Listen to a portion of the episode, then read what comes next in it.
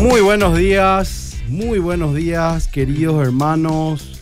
Eh, en esta mañana tan linda de fundamentos, un sábado más que tenemos el regalo de poder, el regalo de Dios de poder estar con ustedes, los oyentes, también aquellos que van a, a seguirnos en las redes sociales, eh, en un tema eh, bastante controversial, pero creemos que es un tema muy importante porque eh, en la búsqueda de la verdad, uno siempre quiere estar en una iglesia que predique la verdad. ¿No es cierto que dice la Biblia que la iglesia es el fundamento de la... Columna de- y baluarte. de la columna y fundamento de la verdad. Baluarte es fundamento. Entonces, eh, creemos que todos somos sinceros verdad. y buscamos la verdad. Y entonces, cuando uno busca a Dios, lo busca en una iglesia. Y si es que esa iglesia realmente es una iglesia de verdad. Entonces, eh, hoy vamos a estar hablando un poquito de las sectas, cuándo sé que debo salir de la iglesia, las características de las sectas, ¿verdad? Eh, y tenemos unos invitados tremendos esta, esta mañana. Eh, nuestro querido Carlín y el gran Gustavo Adorno. También como co-conductor está Jorge Espínola. Así que chicos, pueden dar un saludo por favor a todos nuestros oyentes. Bueno, muy buenos días a toda la audiencia de Radio Bedira. Así que, bueno, gracias Pastor una vez más por la oportunidad de poder estar acá. Vos sos de la casa, Carlín. Eh, la, verdad que, la verdad que es un, un privilegio estar con ustedes compartiendo, así que vamos a aprender mucho. Hoy vamos a hablar sobre las sectas, eh, características de las sectas, eh, ver un poquitito cuál es el comportamiento que se da en este tipo de, de organizaciones, por así decirlo, y, y ver cómo poder salir de esto, ¿verdad? Mm. Así que bueno, gracias por la invitación. Eh, buenos días a toda la audiencia, eh, le agradezco por la invitación. Y así como estaba mencionando el pastor, es un tema controversial, pero es necesario para nuestro contexto actual. Y va- yo creo que va a ser un programa muy especial porque va a dar mucha luz también.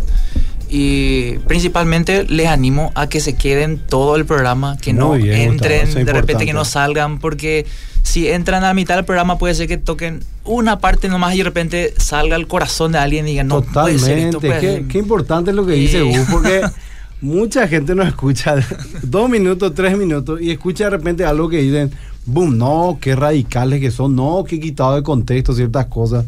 Y no es así. Qué, qué bien, Gus. Bueno, ¿y qué más, Gus? Y, y eso, eh, bueno, no sé si entramos de lleno en el programa. No, todavía Jorge tiene que Podemos dar una, indicación de Facebook, una, una- intro. Totalmente. Bendiciones a todos. Estamos con un programón. Vamos a hablar acerca de las sectas, pero concretamente el título del programa es ¿Está su iglesia convirtiéndose en una secta? Uf. Uno quería decir, parece el título, pastor, es medio no, picante, no, pero, te quería dejar a vos, varón. pero tiro que el es que el título. pastor pues, es más conciliador. así tiene Ah, como- más tibio. No. no, eso cómo va. Eh, tiro al título. Este es el título del tema de hoy. Obviamente los mensajes de todos nuestros oyentes van a ser muy importantes para sus dudas y consultas, pero desde ya nosotros aclaramos que la intención de este panel no es señalar cuál es la secta del Paraguay o cuáles son las sectas del Paraguay. No estamos interesados en tirar nombres de iglesias, etcétera, etcétera, etcétera. Aunque sí proveer, los panelistas Carlín y Gustavo, van a proveer, por así decir, criterios bíblicos basados en los principios bíblicos, en la autoridad de las escrituras y obviamente también aspectos históricos importantes que nos ayudarán a identificar por nosotros mismos lo que es una secta y obviamente analizar nuestra iglesia local si tiene alguna de estas características. Y el pastor obviamente de una perspectiva pastoral va a dar recomendaciones sabias para saber actuar al respecto. Y pueden escribirnos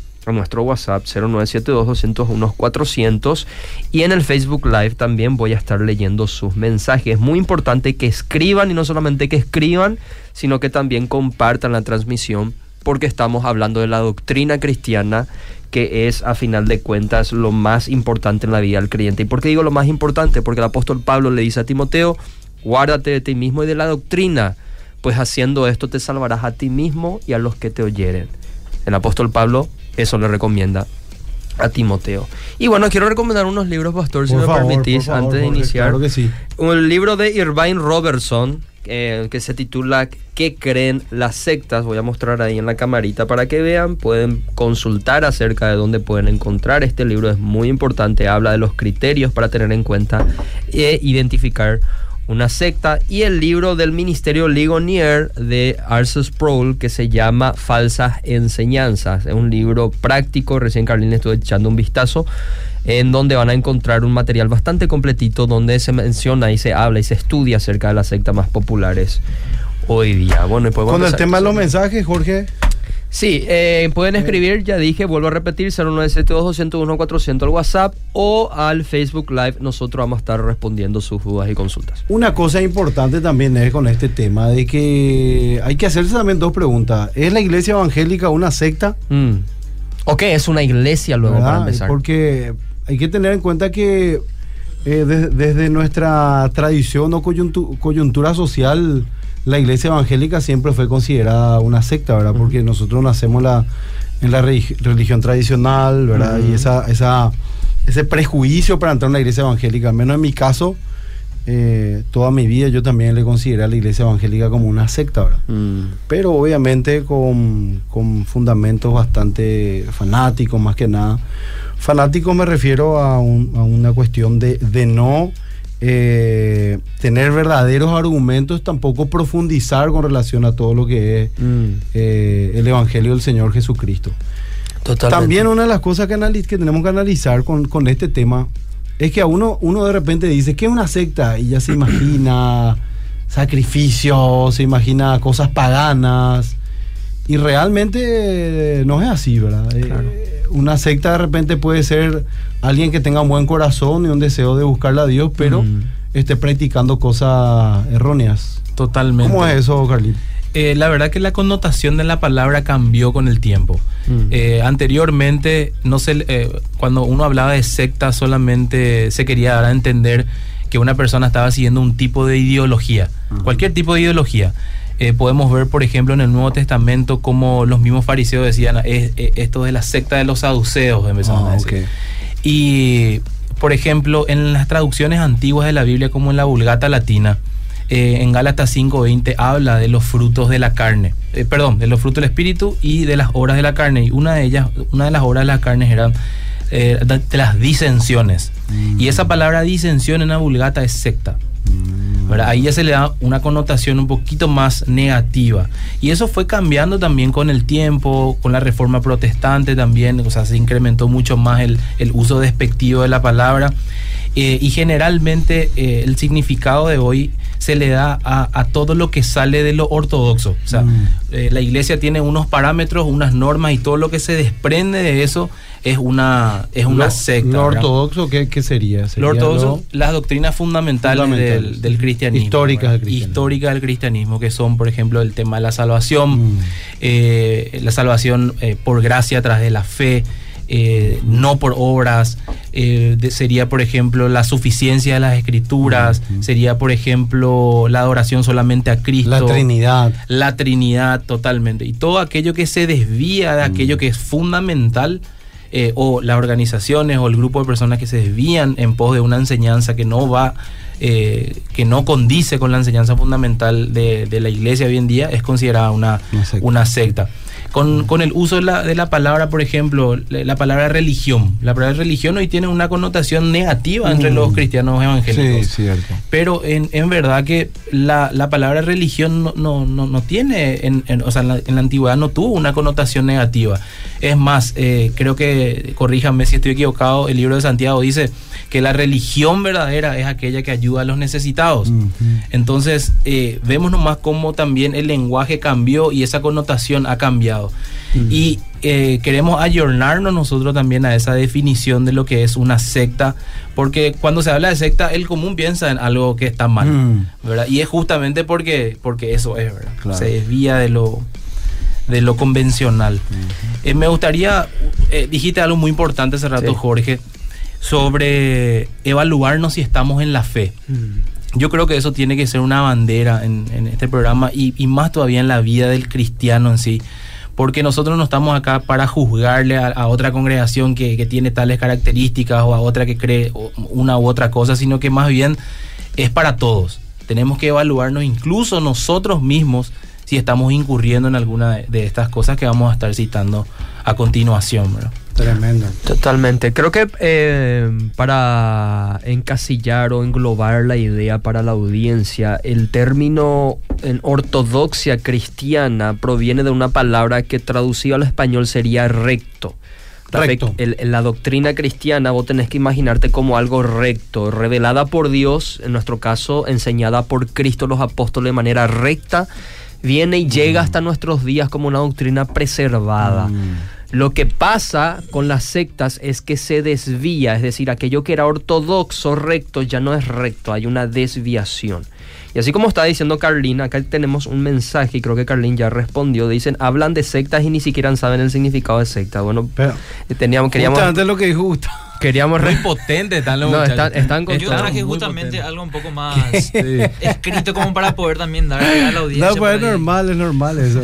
Sí, un poco de Todavía ni paciencia nomás. arrancamos eh, la gran 7. Un poco de paciencia nomás la audiencia. Estábamos saludando recién, despertándolos recién algunos de nosotros. Sí. Y así, bueno, No, ya, no, está, está ya, se está respondiendo. Y creo el término secta, como está diciendo Carlín, es muy importante entenderlo en Y- términos tradicionales, en términos mismo, populares. así en términos mismo. tradicionales, secta, del latín secutum, sencillamente significa seguidor o adherente, alguien que Así se adhiere a una confesión o a una comunidad. Hoy día, en términos apologéticos o teológicos, el término secta tiene o adquiere o ha ganado una connotación peyorativa, Mm. por así decirlo. ¿Y cuál es?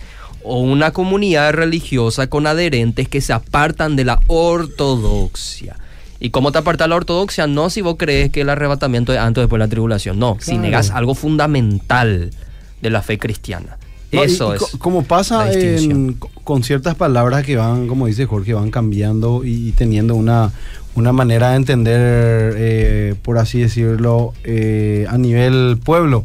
Sí. Por ejemplo, en el Antiguo Testamento un profeta, no, todos se asustaban. El profeta venía de parte de Dios y todo lo demás.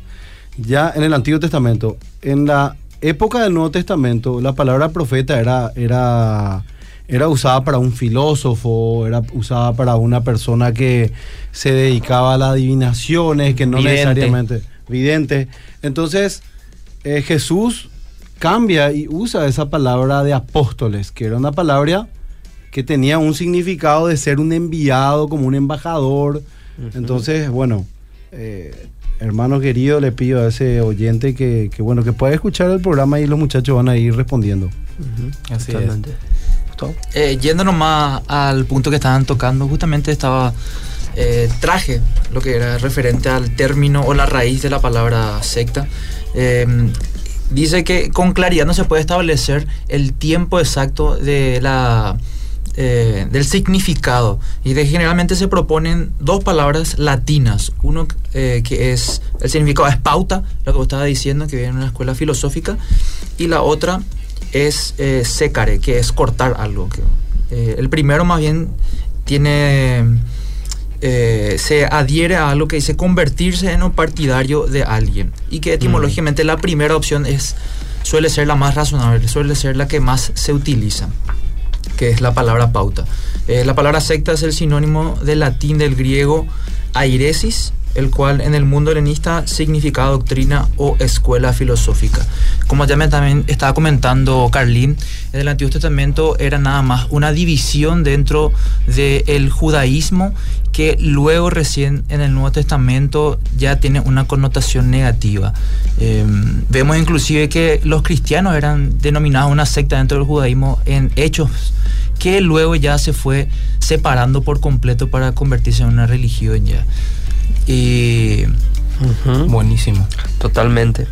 Eh, me gustaría dar una breve intro en bíblica a el tema que estamos hablando, una intro bíblica y una histórica para que la audiencia pueda percibir la importancia del tema que estamos tratando. El apóstol Pablo, si tienen sus Biblias, pueden ver en 1 Timoteo capítulo 4 versículo 1 al 2, donde Pablo advierte, inspirado por el Espíritu Santo, ni siquiera dice digo yo, no, dice el Espíritu dice claramente que en los postreros tiempos algunos se apartarán de la fe, prestando atención a espíritus engañosos y a doctrinas de demonios.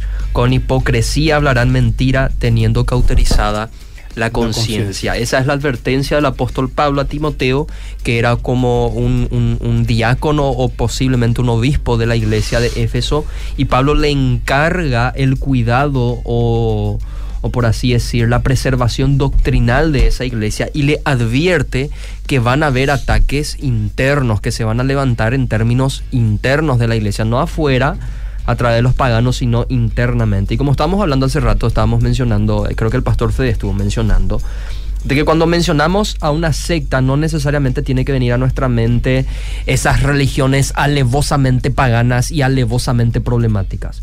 Pedro dice que así como hubieron falsos profetas, en Israel también entre nosotros se van a levantar falsos maestros que introducirán encubiertamente, y el término encubiertamente hay que subrayar, porque las herejías y las falsas enseñanzas no necesariamente son alevosas y abiertamente claras, sino que a veces son sutiles y tienen la potencialidad de engañar incluso a los propios creyentes que tienen un buen corazón, que tienen una buena intención y que no necesariamente buscan ganancias mezquinas, sino que a través de la sutileza, como, o como dice el apóstol Pablo, influencias de demonios que promueven estas doctrinas, se puede caer en el error. Y Eusebio de Cesarea, no sé quién le conoce a Eusebio de Cesarea, aquel que estudia teología o historia del cristianismo le ha de conocer a Eusebio, que es un historiador de los primeros cuatro siglos de la iglesia cristiana, dice que no pudiendo Satanás, esto dice Eusebio de Cesarea, no pudiendo Satanás atacar y amordazar a la iglesia desde afuera, ha levantado a sus siervos desde adentro. ¿Qué quiere decir eso? De que las influencias allá afuera que atacan a la iglesia quizás no son muy dañinas, son obvios, son evidentes, no sabemos defender. Pero aquellas influencias o aquellos ataques que se levantan desde dentro de la iglesia hay que prestar mucha atención. Buenísimo. Eh, Citaste hace rato, parafraseaste un versículo que está en segunda de Pedro capítulo 2. Eh, y me llamó mucho la atención eh, la, primer- la primera parte donde dice, en Israel también hubo falsos profetas, Mm. tal como ha- habrá falsos maestros entre ustedes, ellos enseñarán con astucia. Usaste, Astucia. usaste otra palabra, pero que va con astucia, herejías destructivas, dice Uf, herejía de esto. y hasta negarán al Señor. Acá vemos también que no solamente eh, eh, son así muy sutiles, sino que también abiertamente van a negar al Señor. ¿Quién los compró? Y esto provocará su propia destrucción repentina. Mm. Es realmente muy, muy fuerte lo que se da. Muchas veces también lo que se da es que aquellos que pertenecen a una secta no se dan cuenta, porque Sí. no, no- no entran en la profundidad de la palabra y también existen demasiado, demasiadas manipulaciones de parte de sus líderes. Eh, nosotros de repente que estudiamos la palabra y no, eh, Dios sabe que no, no, no- no hablamos para jactarnos, sino que siempre estamos en constante crecimiento, podemos ver estas cosas y decimos, híjole, ¿verdad? nos escandalizamos muchas veces, pero esa, tenemos que ponernos también en el lugar de la persona que está dentro de, esa, de ese sistema de creencias, ¿verdad? Y eh, no sé si podemos entrar en lo que sería ya las características claro, de, una, de una secta. Sí. Y como primera medida es eh, una de las características la insuficiencia de las escrituras. O, por ejemplo, la Biblia más alguna, alguna doctrina. Una Más alguna extra. revelación, más alguna enseñanza, más algún libro incluso, porque hay eh, corrientes como por ejemplo serían los adventistas que ellos utilizan los escritos de Elena White como Mm. fundamentales para la vida cristiana. Y, y en la palabra fundamental está el problema, ¿verdad?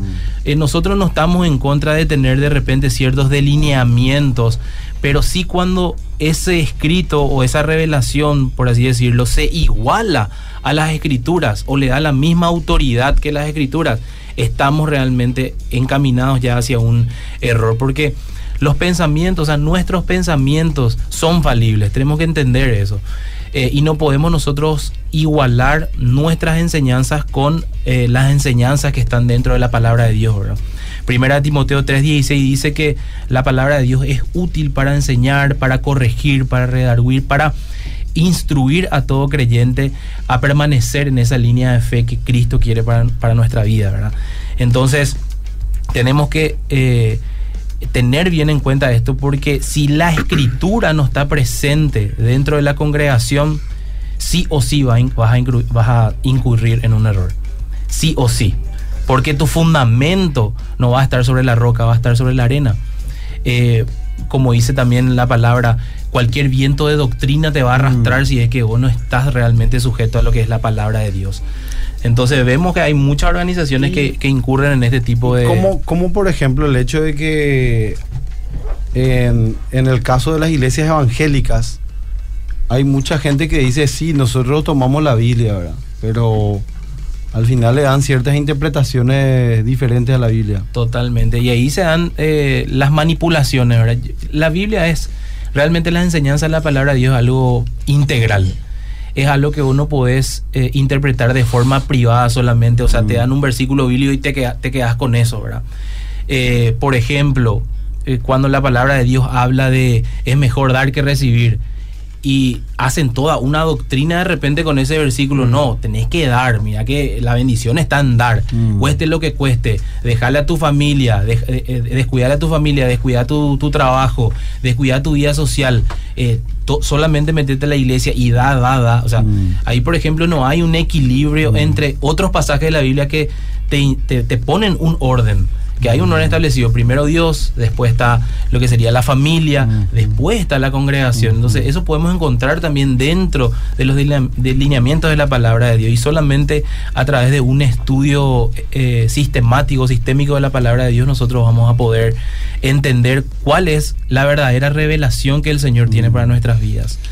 Eh, y también con los frutos que uno, que uno produce. Pero vamos a tocar un poquitito más adelante, Dale. probablemente ese. Así como estaba comentando Carlín, yo creo que principalmente, eh, más allá de la suficiencia de las escrituras, es un ataque directo contra la sana doctrina. Y como haciendo una inferencia del versículo que estaba diciendo también Jorge, de que estaban introduciendo herejías destructivas o destructoras y que estaban poniendo ya en tela de juicio inclusive la suficiencia de Jesucristo, eh, hay un paralelismo grande. La iglesia verdadera promueve la sana doctrina, promueve lo verdadero. Y la iglesia que no es sana, sana o que no promueve la sana doctrina, promueve doctrinas de demonios. O sea, es, es muy complicado porque eh, vos te das en ese contexto y la iglesia está predominantemente impulsada por un espíritu eh, demoníaco, por así decirlo. Y al fin y al cabo, hay, hay, la iglesia se crece por nutrición. La iglesia necesita ser nutrida por la palabra de Dios. No crece por adición, no crece por multiplicación, no porque una iglesia sea mucho más grande, porque tenga mucho De más adherentes, personas, te de personas. Eh, significa que ahí se está predicando bien, ahí está siendo todo correcto o la suficiencia de la escritura es lo más principal, sino que hay que evaluar principalmente lo que se está eh, diciendo desde el púlpito y como dijiste también los frutos que tienen los líderes de esas iglesias. Sí, hay que tener en cuenta qué es lo que la Biblia dice. Es realmente, quiero ser así bastante práctico en, en esta cuestión. Eh, si tu pastor está predicando, incluso nosotros tenemos ese llamado eh, de evaluar si es que está en la Biblia lo que dice mi pastor. Eh, es bíblico lo que me está diciendo hoy. Tenemos que tener esa capacidad de evaluar y eso no es desconfiar de tu pastor, sino más bien ser responsable y ser diligente con tu fe. Justamente el versículo que citamos al inicio del programa, examinarnos si realmente nosotros estamos en la fe.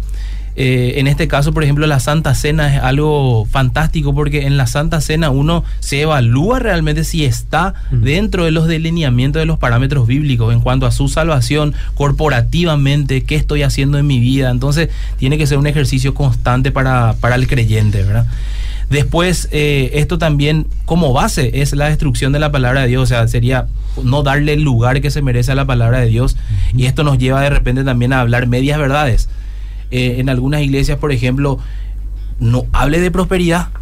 No, eh, todo, no. Sabes que eh, sos, estás condenado por Dios. Necesita, está bien, es cierto. Nosotros estamos condenados.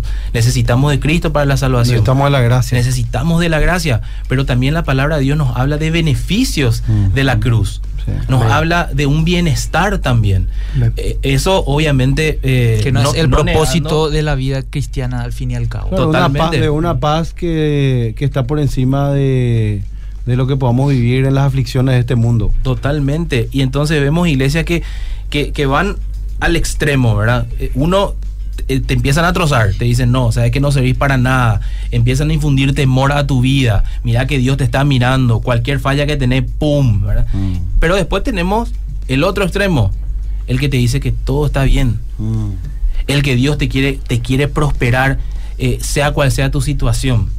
El que si es que vos no tenés dinero, algo estás haciendo mal en tu vida. O si te enfermas todo el tiempo, no tenés fe. No tenés fe para sanarte, ¿verdad? Siendo que la palabra de Dios es integral y nos dice, es increíble. Por ejemplo, en Job nos dice, recibiremos el, el bien, El bien el mal. el bien eh, de Dios y, Y no no, el mal. y no el mal, dice, ¿verdad? Entonces, Jesús mismo, vemos que hay iglesias donde se hablan, pare de sufrir. No, Dios no quiere que sufras. Pero Jesús dice, en este mundo tendréis aflicciones. Entonces, como dice la palabra de Dios, con misericordia y verdad se corrige el pecado, ¿verdad? Nunca eh, tiene que haber un equilibrio en cuanto a esas Bueno, enseñanzas, y- justamente cuando esos, o sea, toda iglesia por lo visto tiene, tiene errores. Eso, ¿Eso es así o no es así? Porque cuando esos errores se convierten en peligrosos, o sea, de por sí tenemos que entender que todo error no es bueno.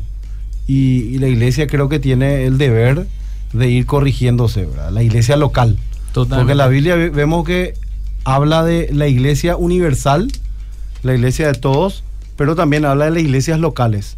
Por ejemplo, cuando Pablo le escribe a los Gálatas, él le escribe a las iglesias de Galacia, ¿verdad? Entonces quiere decir que dentro de Galacia habían iglesias locales también, pero se estaba eh, refiriendo también a la iglesia universal. Entonces, dentro de esas iglesias locales hay prácticas que por lo visto no, no están conforme a la piedad Ujú. o conforme a la verdad bíblica en algunos aspectos. Y tal vez están en su proceso y no por eso tal vez son sectas. Totalmente, Totalmente. de acuerdo. Martín Lutero, el reformador, dijo que la iglesia es prostituta y santa al mismo tiempo. Santa Híjole, porque le por pertenece, santa porque le pertenece a Cristo, ha sido ganada por Cristo y Cristo promete preservar a su iglesia en santidad y guiarla a toda verdad, de alguna manera sobrenatural y nosotros por fe confiamos en que la iglesia es esencialmente victoriosa y está eh, su salvación y su santificación completa está garantizada por la promesa de Dios. Pero al mismo tiempo es prostituta. ¿Por qué? Y Lutero decía porque está conformada por hombres.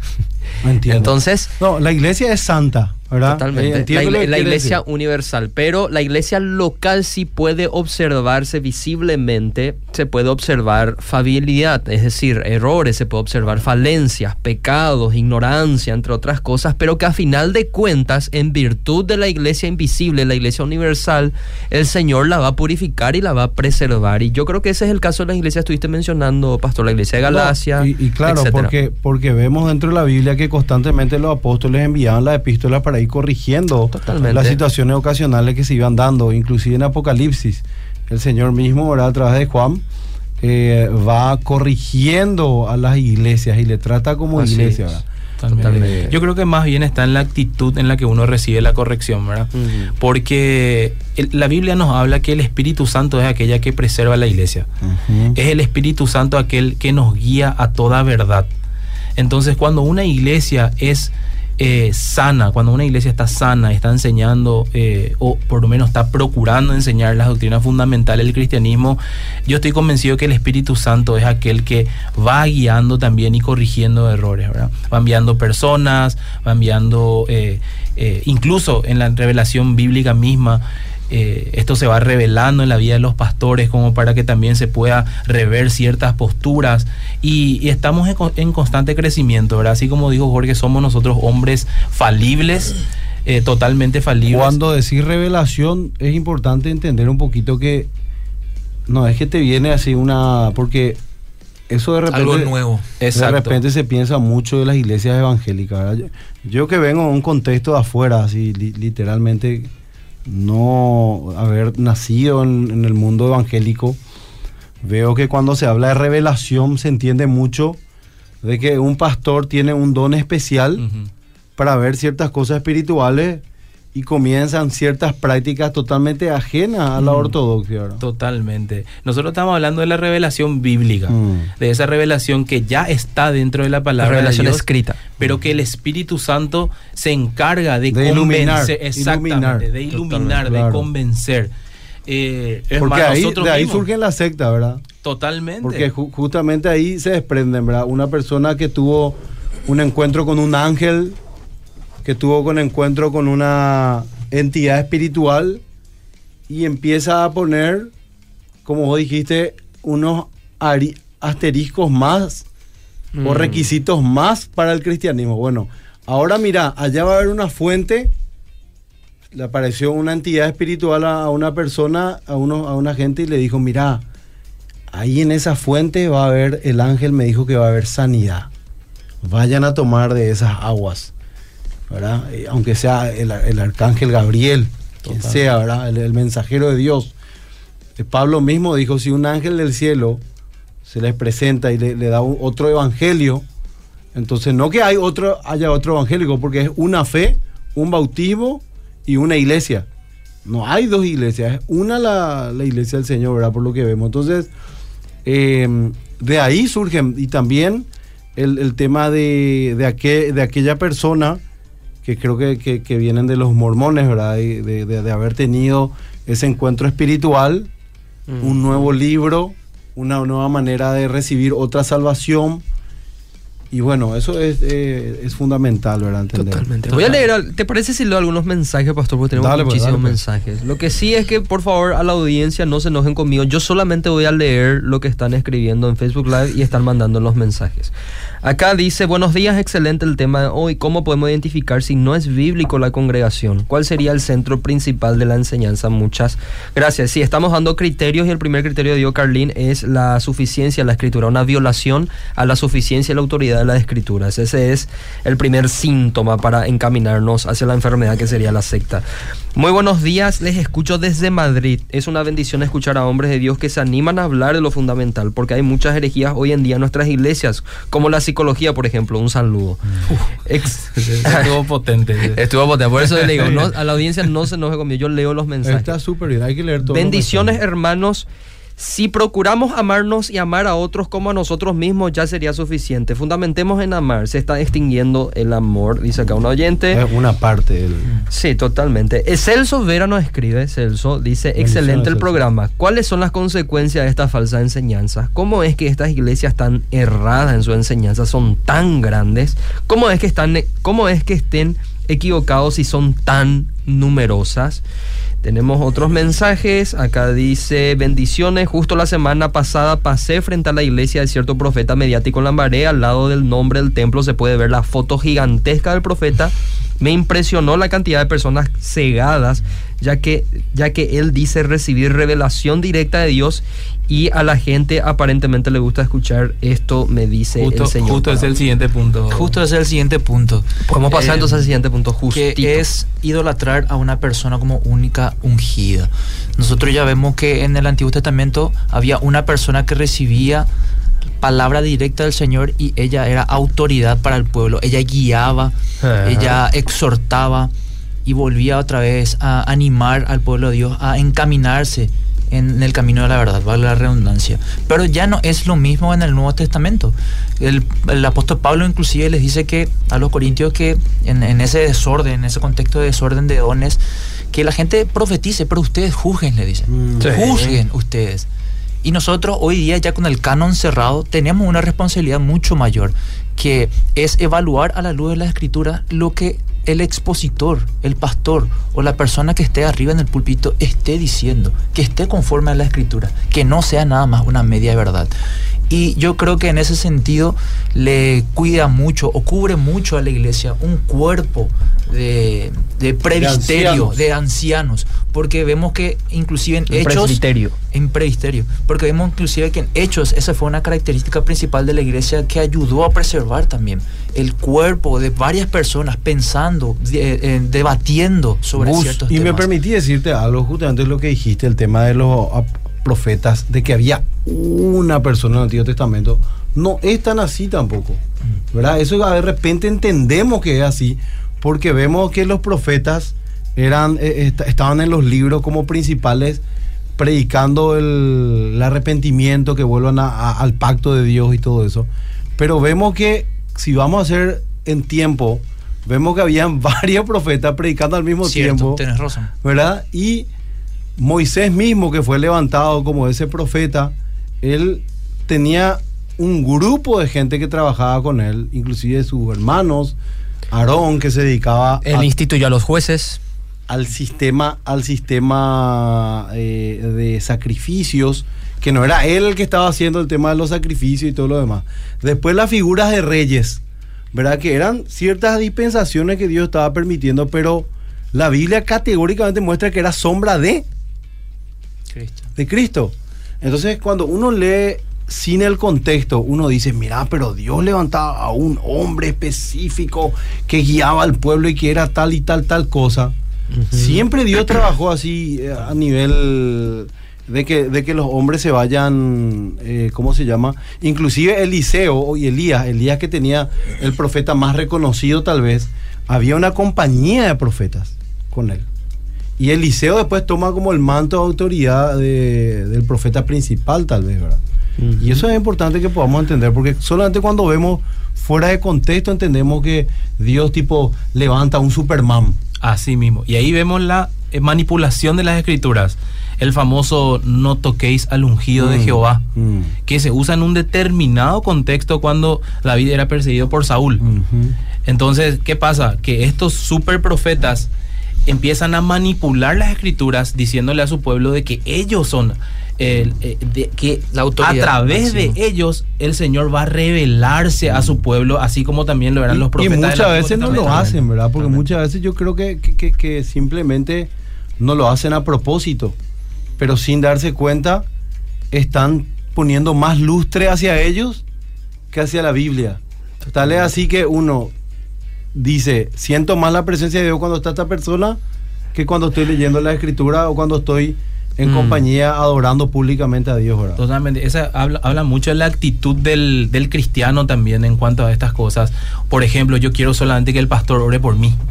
Ahí, por ejemplo, ya no, ya no es culpa del pastor en sí mismo. ¿verdad? o del líder que está, sino que más bien de la persona. Y justamente esto se da por no tener esos fundamentos bíblicos, Mm. por no evaluar. Eh, Gustavo dijo algo importantísimo del canon del, eh, de la Biblia, el canon cerrado, en donde está todo el consejo de Dios, en donde el apóstol Pablo empezó a instituir cómo sería eh, incluso la estructura de la iglesia, ancianos, obispos, eh, consejeros, etcétera, etcétera. O sea, hay, hay también un orden establecido por el cual nosotros debemos de juzgar las cosas. Jesús mismo nos dijo que podemos juzgar, pero con un justo juicio.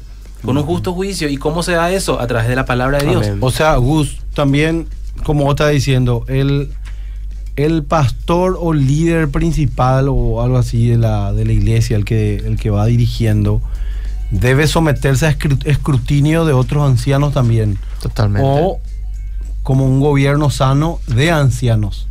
Pluralidad, porque uno no puede hacer todo el trabajo también. Totalmente. Pastor, algo que vos estuviste mencionando y creo que se puede extraer de ahí un principio muy importante porque muchos de estos profetas que se levantan, o estos hombres de Dios, entre comillas, superhombres de Dios, que se levantan de forma monárquica, en- de forma muy vertical, centrados en ellos como la luz del mundo y que solamente ellos tienen una unción que otros no tienen y que ellos fueron escogidos por Dios. De lo que vos estuviste mencionando, pastor, podemos extraer un principio, y es que incluso Elías pensaba que era el único profeta que estaba siendo usado por Dios en ese contexto y Dios obviamente le amplía el panorama y le dice, no, tranquilo Elías, yo me he reservado a siete mil hombres que no han doblado rodilla ante Baal. Es decir, Dios aparentemente siempre, por más de que la escritura señale a ciertos profetas, eso no significa que no habían otros. Y eso indica aparentemente que a Dios le ha gustado obrar en términos convencionales, es decir, trabajar en términos de pluralidad de siervos, no levantando a uno y que todos tienen que rendirle cuentas a ese uno y que solamente él tiene la verdad y los otros solamente tienen que ser receptores de dicha verdad. No, existe una convención de profetas, de reyes, de sacerdotes, de hombres de Dios que siempre estuvieron, por así decir, formando parte de ese remanente del Señor. Acá envía a nuestra hermana Laura Cortés Gustavo mencionó el canon cerrado, pero ¿quién define eso? ¿Quién dice que no puede haber nuevas revelaciones, que haya personas por las cuales Dios dé juicios? Ese es un programa que tenemos que hacer aparte con el tema del canon de las escrituras y hablar también de la sola escritura, qué significa, ¿verdad? Porque... Mm. Hay una confusión porque- sobre eso la escritura. Sí, eh, lo que pasa es que el canon, el canon, eh, eh, lo, que, lo que se da a entender es que son los hombres los que decidieron qué, qué está eh, Arbitrariamente. de, de parte de Dios, ¿verdad? Pero lo Mm. que nosotros sabemos es que eh, los libros que están ahí dentro del canon son libros inspirados por Dios, son libros infalibles, ¿verdad? Y bueno, Claro. eh, eh, de hecho, hay una distinción, pastor. No es que ellos decidieron, ellos reconocieron, Reconocieron. la autoridad eh, de revelación del libro. A Acá través de de, parámetros, a través de Y sí, parámetros no, objetivos. no, no, absolutamente. Y justamente... No porque ¿verdad? soñó que ese debe estar Eh, ahí. No, y justamente es el tema ese, ¿verdad? Eh, el que, ¿Qué pasa si es que se descubre un nuevo libro que es inspirado divinamente, ¿verdad? Tema para un programa porque hay una distinción entre Sí. la perspectiva católica Sí. y la evangélica sobre el, el canon. Acá Beta Gómez nos dice que va a dejar de hacernos los diseños si es que vos no le mandás un saludo a su esposo Rodrigo, dice. Bueno, Ya no les voy a hacer el diseño, dice acá, por favor, Beta, pastor. vos tenés que mimarle muchísimo a tu marido, ¿sí? Eso es lo más importante. Acá le enviamos un saludo enorme Príncipe encantador. al ingeniero. Es igual. Él es un ingeniero, ingeniero, hay que decirle, un varonazo. Amén, amén. Tenemos otros mensajes. Dice, creo que una de las formas de saber si eh, en las iglesias no hay sana doctrina es eh, ver el estudio de la palabra, prédicas bíblicas y estudios bíblicos que enriquecen nuestra vida. Acá un hermano dice, una iglesia sin cobertura espiritual, sin pastores, porque es nuestro pastor manejado por mujeres, ¿se puede considerar una secta? Preguntan acá. Si es manejado por mujeres, eh, de acuerdo a como está diciendo, sí. Ahora sí, la iglesia está en un proceso en su gobierno, es otra cosa, ¿verdad? Y hay que, para mí, más que nada, como estamos diciendo, la iglesia es una, es santa, es universal. eh, eh, que el, si- el- el- el significado de la iglesia, que, que la definición de la iglesia Uy, son tema los llamados a salir del mundo, a vivir una vida santa y a estar en un estado de gracia. Entonces, dentro de una iglesia hay gente que no vive eso. Y la iglesia, ese es su llamado, o sea, es la asamblea de los escogidos de Dios a tener una vida apartada del mundo, santa y en un estado de gracia. Entonces, una iglesia que, eh, para que, sea eh, verdadera, tie- tiene que vivir esto, porque para eso Dios le llamó. Entonces, ¿cómo uno obtiene estas cosas? Primero, como dijo Carlín, la palabra de Dios. Mm. ¿verdad? Otro, eh, los gobernadores de la iglesia en el sentido de que Dios en Efesios 4 nos dice que Dios puso apóstoles, profetas, maestros, evangelistas, pastores para preparar a los hermanos para el ministerio y ser formados a la estatura de Cristo.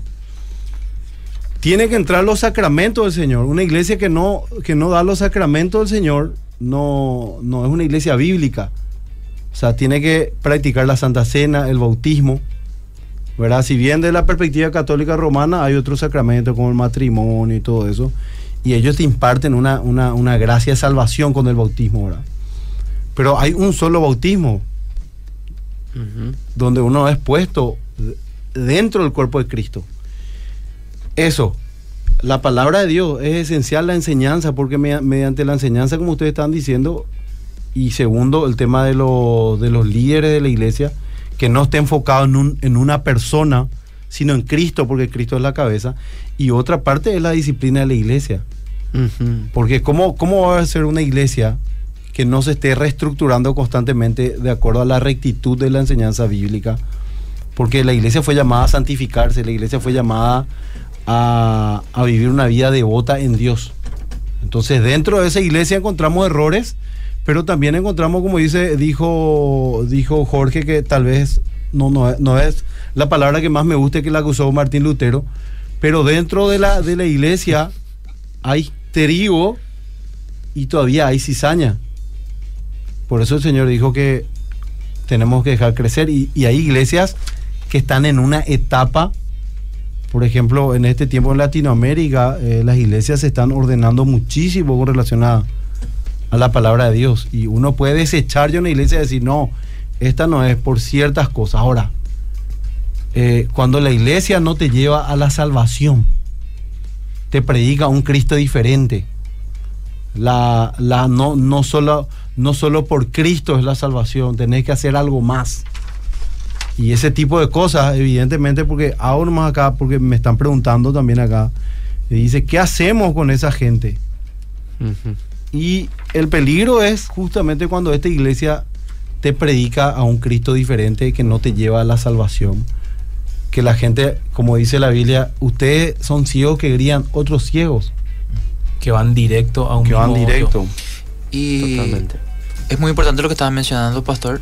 Eh, quiero nomás en honor al tiempo también ir Métele todo, avanzando. todo Yo sé que va a ser muy complicado desarrollar en extenso todos los temas que ya tenemos Yo creo que tiene que haber una planteado, segunda parte. Pero podemos ir citando y pasando después también a las consecuencias e ir a lo que realmente estamos queriendo darle a la audiencia. Herramientas adecuadas para que ellos puedan identificar si es que están en una secta. Eh, yendo nada más a las características, puedo ir citando eh, lo que ya estaban comentando, se idolatra a una persona como única ungida que ya se estuvo desarrollando falsas profecías. Eh, enaltecimiento al hombre con respecto a las falsas profecías, eh, ejemplos grandes, personas que dicen tener una fecha específica a la venida del Señor, Mm. cosas como esas, niegan doctrinas fundamentales o las minimizan, no es tanto así, es así. Eh, nuevas revelaciones, profundo sentimiento de culpa, no cumplir con exigencias, abusos espirituales, constante sentimiento de inferioridad, cansancio espiritual, todas esas son características de una secta que podemos ver a la luz de la escritura también. Eh, pasando con respecto a las consecuencias, eh, te- Hay uno, hay uno que me, me encantaría citar ahí para redondear Sí. el tema del amor al dinero. Mm. El tema del amor al dinero, disculpen, es algo muy, muy recurrente. raíz. Y hay que preguntarse realmente qué se nos está enseñando, qué se me está enseñando acá en esta iglesia. ¿Es solamente revelación, milagro? Ah, mira, yo vi que oh, adentro tenías un Luisón, no sé qué, Mm. la vez pasada le, le aplicó este pastor de, eh, de la secta de Lambaré. Mm. Nada que ver. Yo soy, de- y, y quiero ser un poco sincero, yo soy de Coronel Oviedo y esas enseñanzas entr- entraron en, en- en las iglesias de Coronel Oviedo, a las iglesias de Coronel Oviedo. Y realmente a mí, como ciudadano, como, como que- una persona que nació ahí, que se crió ahí, me duele muchísimo. Y cómo hay masas y masas de personas que van. ¿Por qué? Por la carencia que uno tiene. Estos, estos pastores realmente se aprovechan de las personas. Eh, eh, atiendan lo que dice Hechos 20, 29. Porque yo sé que después de mi partida entrarán en medio de vosotros lobos rapaces que no perdonarán al rebaño Qué fuerte. Y de vosotros mismos se levantarán hombres que hablen cosas perversas para arrastrar tras así a, a todos los discípulos, dice. Y por avaricia harán mercadería de vosotros. Y realmente es, es fuerte la palabra, de Dios, pero uno Mercadería. tiene que denunciar estas cosas. Yo conozco iglesias en donde vos te vas y no corporativamente te inducen a dar, por ejemplo, eh, una cierta cantidad. ¿Es bíblico dar a la iglesia? Claro que sí. Uno tiene que aportar, uno tiene que diezmar, uno tiene que ofrendar. La Biblia nos habla de ciertos parámetros conforme hayamos prosperado, con alegría. Pero ¿qué pasa? Se le despluma a la gente. Prácticamente vos te vas 10 mil, así, y te digo así con, con, ah, con datos, 10 mil guaraníes se le pide a las personas por culto, que sí o sí tienen que dar. Y hay gente que ni siquiera tiene para, está buscando una esperanza, perdió a un familiar, perdió a un hijo, eh, tiene una persona enferma, pero tiene que dar. ¿Por qué? Porque Dios te va a prosperar y hay una manipulación total en todo esto. Totalmente. Entonces, discúlpenme que me exalté un poquitito, ¿verdad? Pero necesario. es necesario cuando el dinero es un tema recurrente. Recurrentemente, diezma, da, acá hay una fila, ay, Dios me habla que acá van a sentarse los que dan 500 dólares, acá los que dan 1000 dólares, y es una realidad. Parece algo así sacado de, de, de los pelos, pero es una realidad hoy mismo. Y la iglesia evangélica, en eh, estas sectas que, que- que salen de las iglesias evangélicas realmente incurren en este tipo de cosas, ¿verdad? No todos los evangélicos somos así, pero es por eso que estamos haciendo hincapié en evaluar nuestra fe, en dónde estamos, en qué iglesia nosotros estamos congregando, Totalmente. en dónde estamos aportando. Y bueno, con eso creo que podemos terminar eh, en lo que sería las Características. Las características, ¿verdad? Totalmente. Para que no se sientan presionados nomás, muchachos, creo que podemos tener una segunda parte, Claro Pastor, que porque sí. yo te digo la verdad, nunca antes, o al menos en muy pocos programas, recibimos tantos mensajes. Y las Totalmente. preguntas, las preguntas que están haciendo eh, son muy personales y realmente piden consejos algunas, como por Sí. ejemplo, cómo ayudar a alguien que está en una secta, qué tengo que hacer si es que reconozco ciertas características de mi iglesia y cosas por el estilo. Y creo que todos esos tópicos estuvieron mencionando Carlini y Gustavo. El primero era el negar las escrituras o añadirle o restar la autoridad a la escritura, mejor dicho, pues, puede abarcarse todo un programa. El siguiente se puede te, abarcar en todo un te programa. envían saludos del coronel Oviedo. Un gran saludo a- al grupo de Más que Vencedores que está en Coronel Oviedo, que se está reuniendo. Todavía no son una iglesia así oficialmente ordenada, pero se están encaminando a eso. Eh, un gran saludo para todos aquellos. Dijeron que nos iban a escuchar, así que un abrazo para ellos. Sí, pide la gente que se repita. Bueno, y, Gus, ¿y las consecuencias cuáles son? Eh, creo que yo puedo ir mencionando y desarrollando así. Menciona todas, menciona todas y después vamos a ir desarrollando Bueno, una con o dos. algunas consecuencias en el caso de la vida real que tenemos, que son conocidos. Una es la de Jim Jones, que es del, del suicidio en masa. No recuerdo la cantidad exacta de personas que se Para suicidaron. que Creo que eran vean. 900, si no me equivoco. Para que vean que no así, es tan así, ¿verdad? No es nomás, ay, eh, una cosita, sino que... Eh, un- Hay gente tuvo un desliz doctrinal. Ay. Y esto partió de, de sutilezas. Lo de Jim Jones fue, él, él predicaba mucho a favor de la igualdad. Mm. En Estados Unidos en aquella Mm. época había todavía cierto racismo. Mm. Entonces él predicaba, vengan, o sea, su mensaje era de amor. Por eso es que, que esa parte de dar amor solamente no es suficiente. No, es sí, una parte nomás. El amor, en, en el amor es justamente el amor no hace nada indebido, dice. Y el amor es sufrido. Eh, el, el amor es disciplina. Se goza también. la verdad también. Sí, amor. claro. Si eh, no me equivoco, él amor. también mezclaba un poco de política con, con su mensaje. Porque si no me equivoco, él era comunista. Ujú. Y por eso también su afán de que todos somos iguales, es así. Luego tenemos eh, la iglesia de la luz del mundo, que es de la pedofilia corporativa. Mm, que salió Eh, también a luz eso. Sí, luego de Stargate, el suicidio masivo por pensar que ese era el arrebatamiento, por agregar otros más. Y no sé si vos querés mencionar otros. Hay uno, Colonia Dignidad, por ejemplo, en Chile. Mm. Eh, en- cuando hubo... Qué increíble sería tener un programa hablando de todo esto. Mm. Porque hay mucho que analizar, eh, muchos comportamientos que de repente eh, no, no podemos, nosotros tenemos que denunciar porque no se pueden repetir. Eh, no es tanto así, así como dijiste, Pastor, eh, que tipo, déjale que hagan lo que quieran. Mm. Porque puede llevar realmente a algo eh, desastroso, algo complicado, incluso la muerte de personas, ¿verdad? La división de familias, entre otras cosas más que son Sí. de- destructivas. No, y- Lo que yo estoy notando nomás para añadir a lo que estuvo mencionando Carlín, eh, con, con todo lo que estuvo, eh, la- las características y los efectos que producen los comportamientos sectarios, las doctrinas sectarias, yo creo que en, en esencia, en ocasiones, no todas, es un llamado a la irracionalidad. O sea, cosas descabelladas que solamente tienen sentido por la única razón de que me suena atractivo porque yo tengo una carencia y eso va a ser satisfactorio para mí en ese momento. Cuando en una iglesia, por ejemplo, te hablan de Luisón, el famoso caso acá en Paraguay, o por ejemplo le hacen hablar a una persona en chino mandarín y después le traes a alguien que conoce chino mandarín y había sido no era chino mandarín, ese tipo de falsedades que se dan y aún así hay popularidad y aún así las personas siguen recibiendo las enseñanzas como palabra de Dios o cuando vemos casos como este suicidio en masa o la pedofilia corporativa practicada, mantenida, me parece un llamado a la irracionalidad. El sentido común, incluso como decía el apóstol Pablo, de los inconversos te dice que esto no es no, no, no está bien. Por eso Pablo cuando juzgaba un caso de inmoralidad en la iglesia de Corinto dice, esto ni siquiera entre los inconversos suena bien. Y ustedes lo están practicando, ustedes lo están haciendo. ¿Y qué es lo que hace esto a la larga? Mancilla el evangelio, el nombre de la iglesia y pone barrera al evangelio. Es, es más, ese era justamente el tema siguiente, la burla por parte del el mundo exterior y Claro. principalmente por Pablo la dice, comunidad, por la van a decir que comunidad, están locos. dicen. por la Ujú. comunidad atea, porque todos estos ejemplos son como caramelo para ellos, o sea, para consumir, en el sentido de que usan como ejemplo para decir, esto es el cristianismo. Gente, la fe cristiana, la fe evangélica o la fe X es dañina para la sociedad. Y Así ponen eh, en vituperio el evangelio, o sea, en vergüenza todas estas, todas estas sectas?